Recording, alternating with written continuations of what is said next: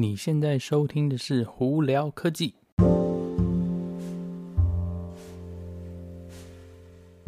嗨，各位观众、大朋友，大家好，我是你今晚的主播呃胡老板哦。在那我们今天这一集呢比较特别，是因为我之前呃有很多的呃观众啊，不管是 Podcast 上头的观众，或者是在 YouTube 上头的观众呢，常常会问我一个问题是。特斯拉的 Model 3嘛，因为大家都知道我是 Model 3电车呃用户，那我的车本身是 Performance 版本，所以我的是大的电池的。那常常很多人就会问到说，大电池跟小电池这个续航力的差别，那到底小的车子小的电池的续航力够不够？然后以及一些那个电车的心得分享。那因为我本身并不是呃。一个就是我目前还没结婚，还没有家庭，所以呢，跟有家庭或有小孩的人的想法考虑啊，以及使用的心得一定都会不一样嘛。那我们今天就欢迎在麦克风另外一边的是我一个很好的朋友，他叫 Jack。哎，胡老板，他他有个胡老板的观众，okay, 大家好。那我跟 Jack 呢，其实认识有快有没有七八年、十年，差不多了嘛。差不多七八年，因为我们之前是那个同事，那我换了公司以后，我一直就是还跟 Jack 有联络嘛。嗯、那 Jack 本身是呃跟我同时差不多时间也是买了他的 Model 三那他不同的地方是他买的是就是 Standard Range Plus 的版本。那我们今天就主要针对 Standard Range Plus 的这个基算是基本版本的那个 Model 三的呃用户的使用心得啊等他的需求呢来做一个呃分享哦。好，那 Jack 啊，我们今天先从你为什么会决定说你想要买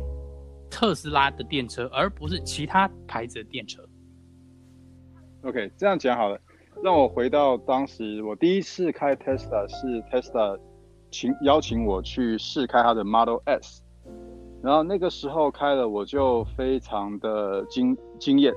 因为那个时候我开了我的最第一个感第一个感觉，不但它只是快啊，然后它操操控性不错，因为它的重心低，但最重要的是它开起来，我不觉得跟一般车有什么差别，这个是对我来说最惊喜的。然后所以到之后又有很多次，我一直呃 Tesla 一直邀请我去试开它的 Model S，那我一次比一次更喜欢这个车子，然后。呃，当他说，因为那个时候 Model S 差不多起价还要七八万，那那时候我不想花那么，因为电车那时候还不确定，然后其他不是 Tesla 的电车折旧都很高，所以那个时候我没有，我不想花那么多的钱在电车上面，因为不晓得到时候折旧怎么样。然后他 Model Three announced 的之后，因为那个时候他说基本款三万五，那个时候还没有没有什么都没有，就是让你开放开放呃呃。订呃订购，然后那时候我第一天我就下了定金，然后第二天我就拉 Alvin 进来。对，这个东西很好玩。Jack 他其实是比我先订车的，因为其实当时的情况呢，我对电车还是有一点，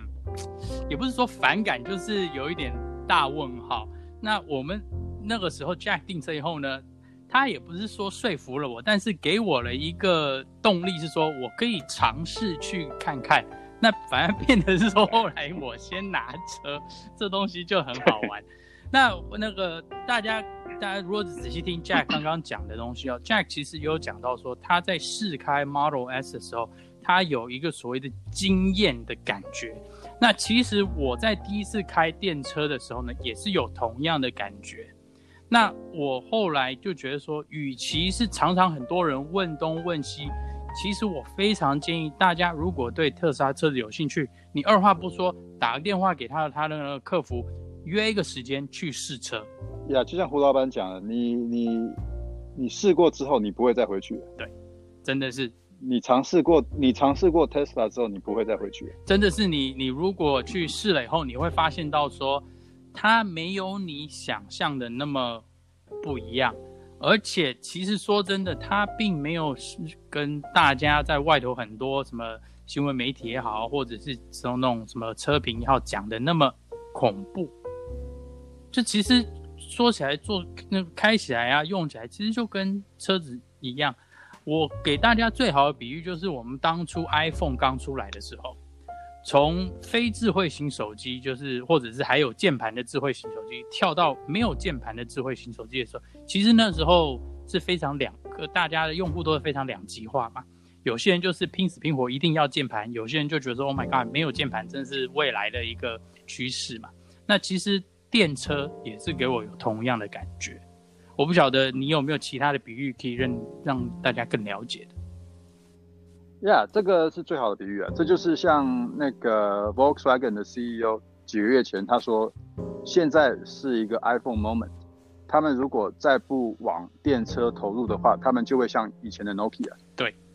就是 No，大家应该都知道 Nokia 那时候什么五五一九零啊，或者什么那个手机基本上是用不坏的，每个人都有一对对，但后来为什么生意会跌的乱七八糟，也就是因为他来不及改变。这是我觉得是这是非常大的区别啦。OK，那让我另外一个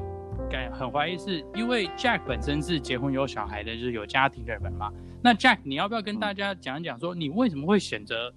Standard Range Plus 而不是它的长距离版？因为你在最早订车的时候，其实那个时候还有一个长距离后驱版本，就大的电池的。那你为什么会决定说走小的路线？OK，几个原因。第一个，就像我刚刚讲的，因为我电车，因为不还不是那么明了，我对电车的，就是它的以后的的的耐用性，它的电池的寿命，它的折旧，还是一个那时候还因为我还没有接触过嘛，所以我想要 minimize，就是减少减少我的我的我的风险到最低，所以我就不想花太多钱买这个，所以一开始出来出来的是 long range single motor。那个时候是我记得是四万九，等于五是多少多少？呃，我记得加完差不多四万四万八还是四万九左右吧。我我想起来了，我我记得四万九等于是五万的五万，但是问题是他那个时候他 push 一个 premium package 五千块，所以是要五万五，然后再加税，然后再再减掉那个的的扣税这些东西。对，但对对对，所以那时候我觉得说 OK，那他我如果我。但他之前一直耳尿，他已经宣布说他之之后会有一个三万五的的的 standard range model，然后我想，他 standard range 他那时候讲两百二十迈、两百三十迈，对我也也也也也足够，所以我想 OK，那我就等吧，然后我就等等等，到最后他 standard range，他 long range rear wheel drive 出来之后，他后来又出了一个 mid range，OK，那时候四千六，那我又继续等，然后等到后来他出了 standard range plus。那我就选择 OK，Standard Range 跟 Standard Range Plus 多两千块，所以三万七。那我觉得说，那多了二十 mile 的 range，我觉得 OK，这是蛮好的一个一个折中。呃，所以我就选择了 Standard Range Plus。其实说真的，那个时候你肯定也等不下去了，因为你也等了很久哎。对，我等，没有我等很久。最主要是第一个，第一个我要等 Standard Range，第二个我我我有那个租车。然后租车的时间还没到，所以我不想要，我没办法退出，没办法提早，所以我我刚好我我对对对，我尽量想要减少说我我多多就是多 own 一部多多拥有一部车，尽量减少这个这个重叠的时间，所以我才选择继续等下去，等到我的租的车子快要还的时候。然后我才对，这主要就是刚好的时时间的问题嘛，时间卡在那边，时间点。那 Standard Range Plus 因为现在是充满电是两百五十英里，那你如果是通常充到九十个 percent 的话，就是大概两百二十几嘛。那很多对很多观众就会有个疑惑说，好像不够。这个这个东西，因为不像我们大电池的，我们平均八百分之八十的话就是两百四多，其实甚至到两如果两四九十 percent 的话，就是两百六十几、两百七。他们不知道我的感觉是，很多观众觉得说两百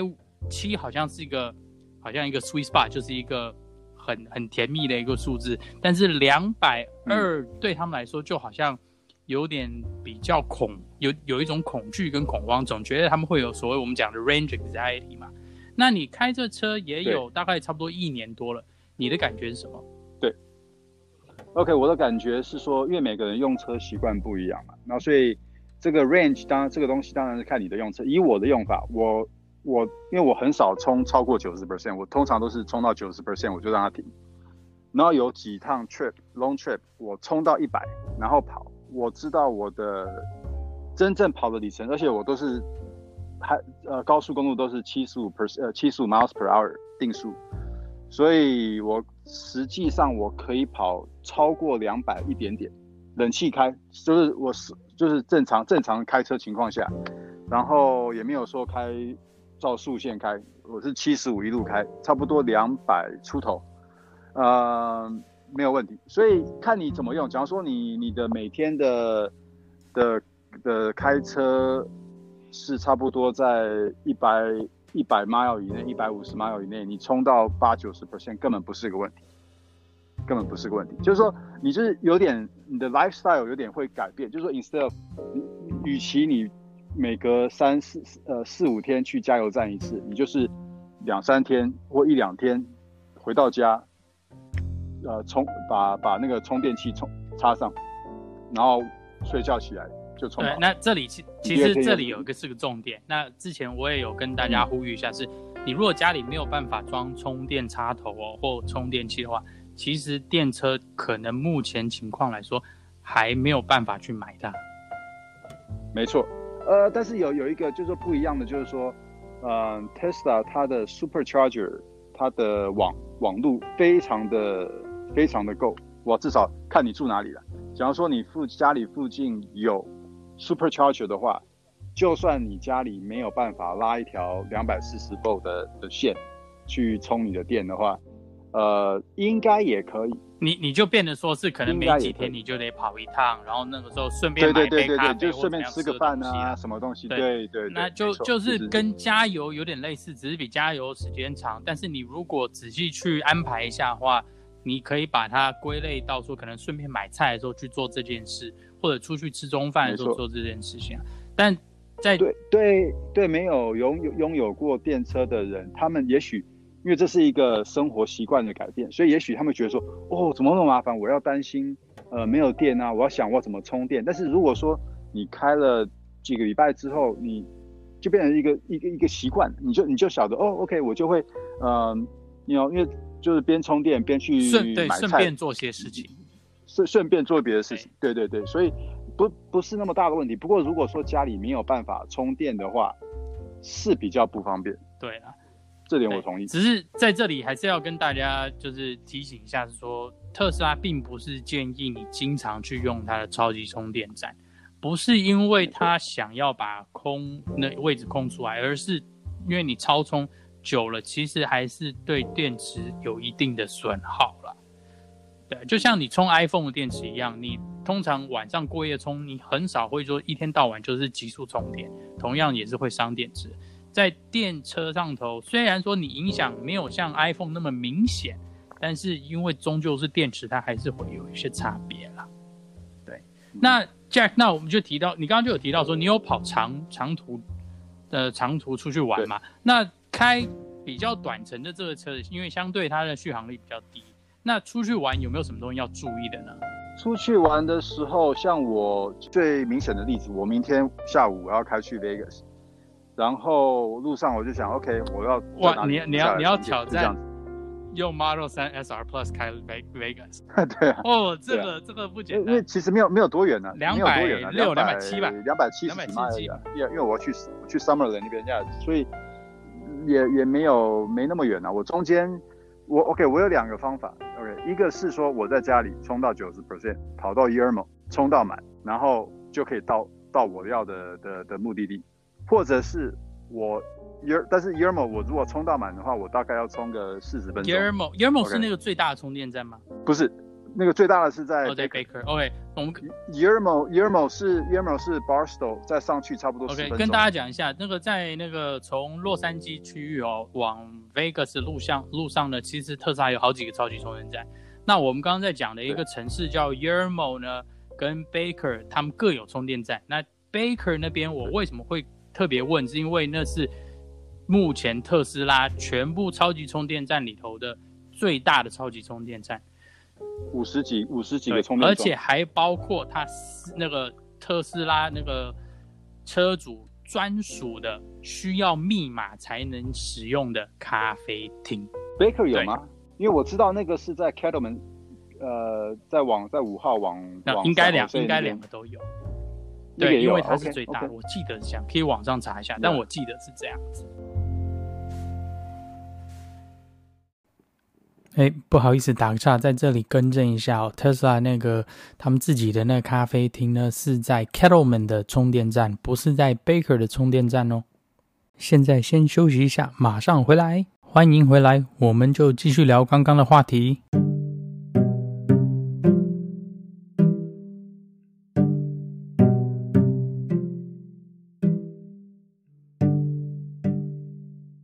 那基本上，对啊，因为我像我给你一个例子，我因为我稍微看了一下，所以从我我们这边从 Orange County 来讲去的话，呃，第一个是 Barstow，如果就是离开 LA 之后，离开就是 Greater LA 洛杉矶区出去，呃、大洛大洛大洛杉矶去出去之后，最近的第一个是 Barstow，一百零几 miles，一百零几英里，第二个是呃那个 Yermo，一百二十几英里，第三个是 Bar 呃 Baker。是一百七十七英里，哦，那个有点有点 push。再下再下去就呀，再下去就是 Print，OK，叫 Print 就是在那个有一个对，我知道呃 Shopping Outlet，在在 Vegas 外面，对，所以它路上一路都有很多，那进 Vegas 就有，在 South Las Vegas 也有一个，然后在那个它的 High Roller 就是那个摩天轮，世界上最大的摩天。轮，所以对最高的，所以所以它所以其实一路上充电非常之方便。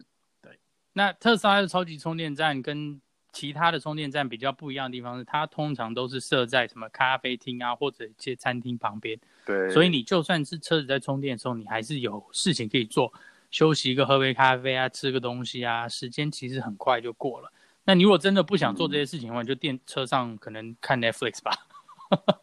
或打电动，或对，或打电动了。对。好，那从一个家庭的角度。你觉得这一台车适合吗？我觉得非常适合啊！这个对一个家庭来说再适合也不过。因为假假如说你今天像我，我我我有太太跟一个小孩，然后我们三个人加行李，我要出去一个礼拜，行李装装在车上都没有问题，行李箱也够大，我还有 front，就是前面的行李箱，嗯，然后室内空间也蛮大的，所以。以一个家庭车来讲，对我来说啦，这个是一部大概在任何任何售价来讲，你能买到最好的车子。你每天开的，因为每部车都有它的用途。对，OK，我的像像我有一部跑车，它有跑车的用途，但是以我每天开附近市区走走停停，红绿灯，没有一部车比 Model Three 好。主要是因为其实电车的优势在城市里头跑是最省电的。第一个省呃节省节节省能源嘛，第二个就是说，其实对我来说比节省能源更重要的就是说，它它非常 responsive，就是说你油门点下去，它马上动，它完全没有任何的迟钝，然后它没有换挡的顿顿呃顿挫感，因为它没有没有没有变速箱，然后在车子里面没有引擎声，然后你可以，因为它有那个呃。在就是呃回呃动力回收，动力回收动力回收的刹车，所以你可以就是说你放放那个电门的时候，它就会开始就会慢下来，所以你几乎可以，你如果算的时间有算算稍微算一点时间的话，你可以就用一个踏板在开车在市区。我们英文讲叫 one pedal driving，所以是非常非常的的悠哉。你开车的话，你完全就是说你不用你要。感觉到那个顿挫感，汽油车的顿挫感，然后没有引擎引擎的噪音，所以是非常放松的一个一个一个经验，在市区里面开。所以我在我个人觉得，没有一部车子在市区开会比电车好。那你目前那台车开了大概多少英里？有没有一万五千了？差不多了。呃，一万九千八，然后呀，九千八，不到，你你开的比我还多。开的比我多很多。那呃，跟大家大概讲一下 Jack 本身背景，因为 Jack 也是一个很爱车的人，所以呢，他是那种随时有新车啊，是去试跑啊，或者是随时有空去跑赛道啊，等等，他都会把握机会去的。那他因为刚好之前也在汽车产业做事，嗯，所以呢，他对汽车的那个研究啊，以及经验，其实比我还要高，比我还要多。那我这辈子在开车，哇，十十十十几年吧，有没有？哦，快二十年了，开了二十六七部车，十七八部车，哎，忘记了。但是 Jack 其实开的比我还多，所以他经验比我还多的，对啊，所以跟跟大家们讲，我开对对，我开我开我开的里程比你多，我开的的的的车的数量没有你多，你你的你换车比我比我勤快多。啊，对了，因为我自己一个人嘛，所以没事就这边乱 乱花钱嘛，这是我的问题啦。对，OK，那你觉得还那？你开车开这开这么久，那你有没有觉得它有哪些缺？嗯 OK，我我我先我先补充一下它的优点，然后我再讲它的缺点。呃，我刚没有讲到是说这部车的操控性，OK，所以它这部车子又给你一个家庭用车的实用性，但是它的操纵性又非常非常好。因为我之前我是我比较多开的是 BMW 的车子，那我很喜欢他们以前呃 quote unquote 以前的 BMW 的感觉。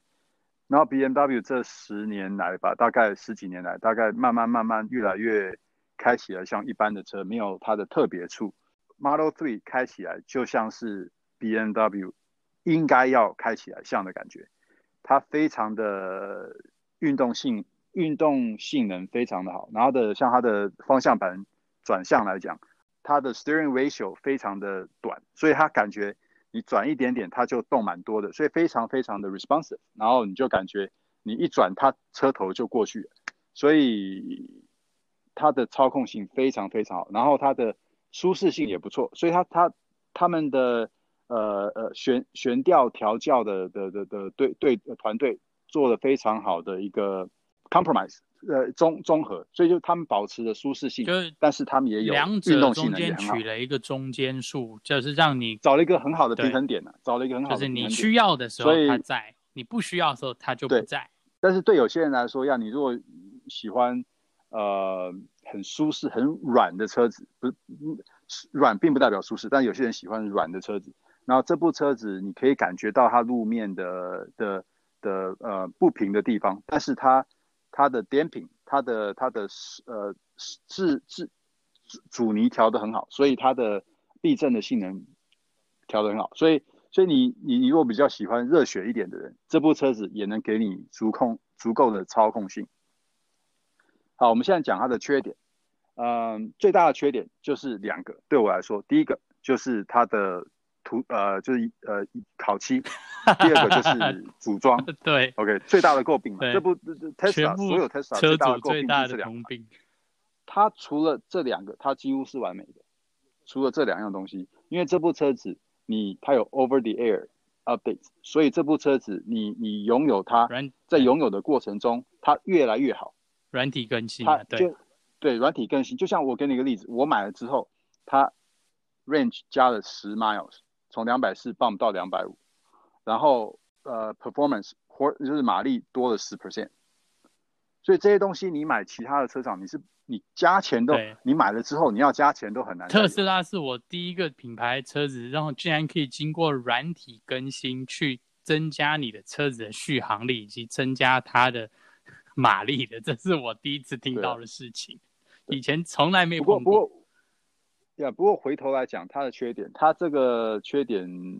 对很多来说是非常严重。像我以前，我对因为德国车的组装啊、烤漆都没话讲。但是我那时候我买这部车之前，因为我听到很多人的的的抱怨，所以我我心里面有有怎么讲，我已经准有有心理准备了。对。但是所以说，如果说你你今天买这部车子，你要求完美的组装、完美的烤漆，那对不起，那这部车可能不是最适合你的。但是如果说今天你要买一个最新的科技的产品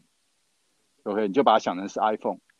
然后你可以你可以稍微原谅它一点点，没不是那么的完美，那这部车是对这些人来说是最好的，你能够买到最好的车子。对了，就是有有点需要做一点取舍啦。只是其实大家可能会觉得说欧洲车啊。烤漆或这些组装可能是完美，其实偶尔你也是会看到一些不完美。没错，只是特斯拉的话就是频率比较高而已，它可能是欧洲车可能有一百部车可能有一个有问题，那特斯拉可能是二十部车里头有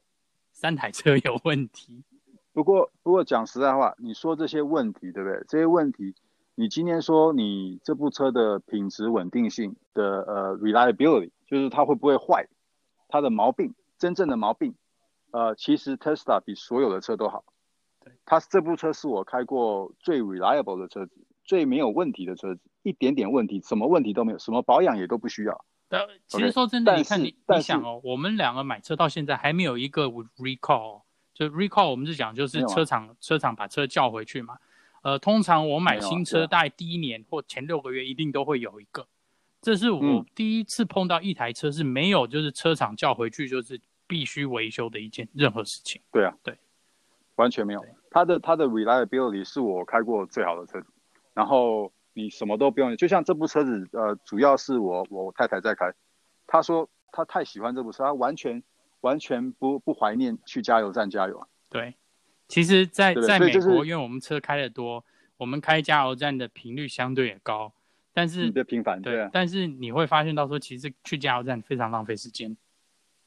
对啊，因为你就变成说我我今天哦我要出去，我还要停一下。你好像说我今天要跟谁去约约约见面，然后我还要提早五分钟八分钟去加个油，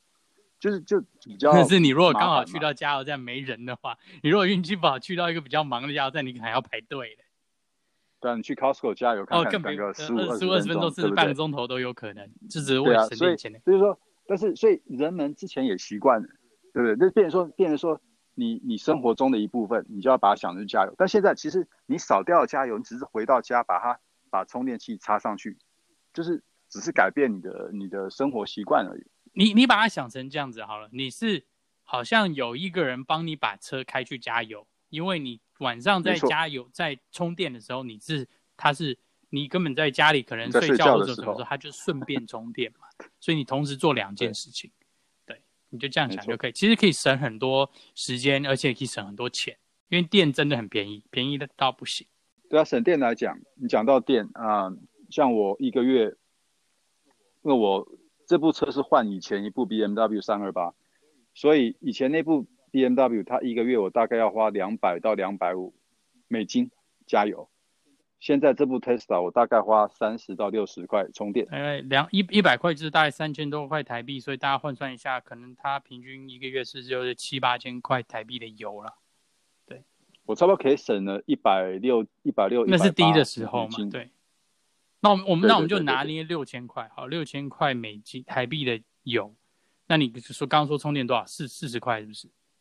差不多平均四五十块，你看大家就就算五十块，但抓多一点五十块，差了四倍，对，一千五百块，差了四倍，对啊，所以这这个其实，而且主要是说，因为你在呃买电车的时候呢，呃电力公司都有优惠，所以呢，他会给你晚上的电特别便宜。对，你就把你家里的跟电公司跟他说，我要换成一个，他美国叫 time of use，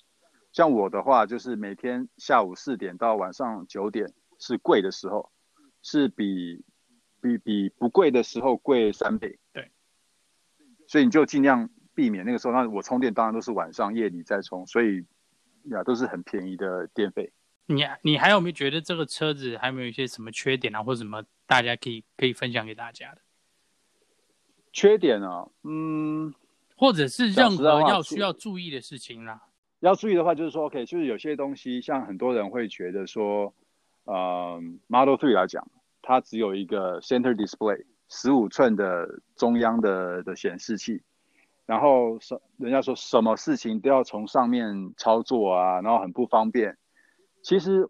讲，然后然后它前面驾驶者前面没有一个仪表板。OK，这样几个东西讲到这个东西，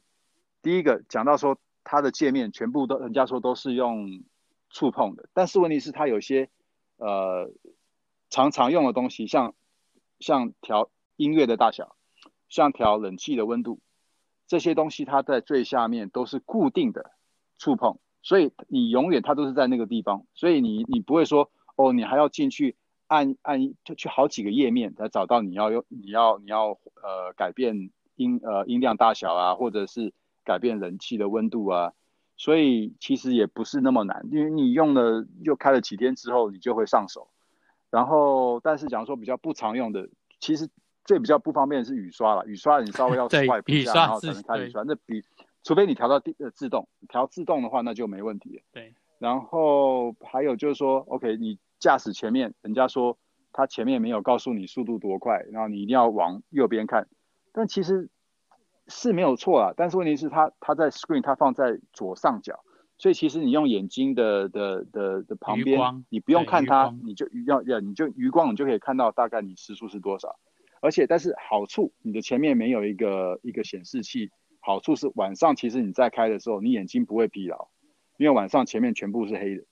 其实这个其实你在晚上我觉得蛮重要的。其实你。真的，你当你开普通车的时候，你习惯了，你不会觉得那是个差别。但是你开 Model 3开久晚，尤其是晚上，你会发现到这个东西差蛮大的。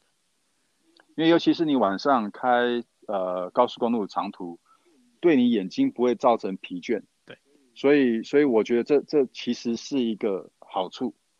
但是呀，对有些人来说，要他习惯，你要想要知道他开多快啊，什么东西，这这个我可以了解。然后我是觉得 Tesla 应该装一个 Heads Up Display。对，大大家都大家都在讲了，但那个那个系统也不便宜啊。对对对，它因为因为有有这个真的会会减少很多人的焦虑，因为很多人就会哦不知道我开多快，然后就一直往下看，然后都有不习惯用用那个余光来来来来看那个呃速度，所以这这点我可以了解人家的抱怨，但是。对我来说，那不是大爱，现在每个人感觉不一样。我觉得不是大爱，然后那是我我喜欢，我前面没有一个光对着我眼睛照。对，其实哎，讲说到讲到这里哦，呃，因为我就我知道说你的 Model 三你没有买那个全自动辅助驾驶系统嘛，或者辅助全自动驾驶。我那个时候对定的时候，那个时候 Autopilot 是 optional。是是呃选项选用配备，我们在讲的是最基础的，呃、这就是包括对对最基础的 Autopilot，呃就是车道维持不是，不是对对车道维持还有那个 Active Cruise Control 自动跟速啊、呃、对就跟车跟车定速，然后我交车的时候那个时候它变成我刚好在中间卡在中间的地方，然后到最后我交车的时候那个时候嘞它车价调高到三万九千九等于四万块了。它多等于多了三多了三千多了两千五，OK，actually? 多了也多了三千块，但是他把那个 Autopilot 变成呃标准配备，OK，然后那个时候我有两个选择，我第一个就是保持我的我订的车子，就是保持我三万七加上，因为我我有选配十九寸的 wheel，好，然后那个 然后呃所以其实基本车价对基本车价是差三千块，然后你等于那那他把他加了你三千块。你为什么觉得说你没有买那个全自呃辅辅助全自动，也就是 FSD 系统呢？因为其实很多人都会觉得说，买特如果要买特斯拉的话，就干脆一起买嘛。那你为什么决定说你没买，哦、不要买呢？好，讲到这个呃，所以第一个我连第一个基本的 Autopilot 我都没有，因为我不想花三千块，因为我我这部车子，嗯、呃，跑大部分都是 low 都是市区在跑，大部分。然后，所以相对使用那个 Autopilot 的次数不会那么频繁，所以算算起来的话，我每一次用的的成本非常高。我了解。所以我是这样算的，所以我没有买。然后，然后 FSD，因为对我来说，我 either 我我买 Autopilot 跟 FSD，不然我就全部不要。因为你你买到 Autopilot，你就干脆再加，那个时候五千块嘛。对。然后干脆再加，就买直接买买 Full Self Driving。但 Full Self Driving 有个问题，因为这个东西对我来说还不成还不成熟。就像那个胡老板前两天做了一个那个 YouTube video 嘛，那个东西呢，其实它不是自动驾驶，对，它只是自动辅助驾驶。然后这个东西其实它的技术也没没有成熟，OK，所以所以你又不晓得它什么时候真正会会会全部可以真正的 Full Self Driving。然后，因为这部车子我当我我不觉得我会开超过五年，你 you know, 四 maybe 四年五年我就会换。那下一个下一次 Tesla 有新的电池的科技什么出来，呃，运用在 Model Three 上面，那我那是是我换车的时候。所以我在想，OK，我花了这么多钱，等于 total 从前后这两样东西加起来八千块那个时候，然后我得到了什么，对不对？那我每次用最多用的就是在 Highway 上面。呃，自动跟车嘛，对。然后这个东西，因为我每次的使用的成本太高，所以我就那时候我就觉得，OK，这个钱省下来，我 maybe 等等等它技术成熟的时候，maybe 那时候变一万块，但是一万块我买到的是一个成熟的技术，对不对？所以所以我想说，我 maybe 下一台车我再再加这个选选选配。对，在这边其实 Jack 其实说的很有道理呢。那主要也是因为在美国呢，我们平均呃换车换的就比较频繁。呃，在台湾的话，你们可能可以考虑这个系统可以买下去，因为你们如果这车子要留个七八年、十年的话，哎，它或许是比较好的选择哦。那对，还有我想我想补充一点，吴老板，因为这个东西不是只是说你今天。车子你留久一点才会划算。如果因为我我本身我我我来回公司我单程是四英里而已，我是骑摩托车上下班，OK。所以你今天你今天你的每天的通勤是要上 highway，是要跑，就算跑十五二十分钟，OK，十五分钟以上的话，对我来说啦，就值得买。对，为什么呢？因为在堵车在车阵当中，这个东西。会带带给你不可想象、没没办法想象的的的的轻松，把你放松，OK？因为你就不用担心哦，跟车我要踩刹车，我要踩油门，我要干嘛？我要干嘛？让 Tesla 帮你开车。对，它这个跟车在尤其在车阵堵车当中，这个是没有一个系统比它更好。它这个做的非常的好。对，这这个东西真的是堵车做的完美。呀，对，如果说你有是通勤的人，这个完全它的价值。非常非常的好，价值马上就就显现出来了。但对我来说，我只是每天开，假如说我太太每天开开市区，然后去去 Costco 去买买东西，去采买去市场的话，你 you know, 我我我我我比较没办法享受到它的好处。但是以能够想到它的好处来说，非常值得，我非常推荐买这个这个系统。对，其实真的就是这样。大家就是如果在考虑。买这个系统之前，就是主要也是要考虑说自己的开车的习惯与需求了，因为它也不能算便宜，但是有它的时候，你会发现到说它真的非常非常好用哈。没错没错。对，OK，好，那我们今天非常谢谢 Jack 可以那个呃跟我们在一起这边分享他的经验哈。呃，大家如果有什么问题的话，可以经过 Anchor 的网站啊，或者是 IG 或者 Facebook 都可以留言，都可以到我这边，我会一一帮大家回答哈。好，那我们再次谢谢 Jack 哦。那我们下次如果呃有机会的话，还可以再请 Jack 来分享他其他的经验哦。那我们今天这一集就到这里哦。我是胡老板，这是我好朋友 Jack，我们下次见哦，拜拜。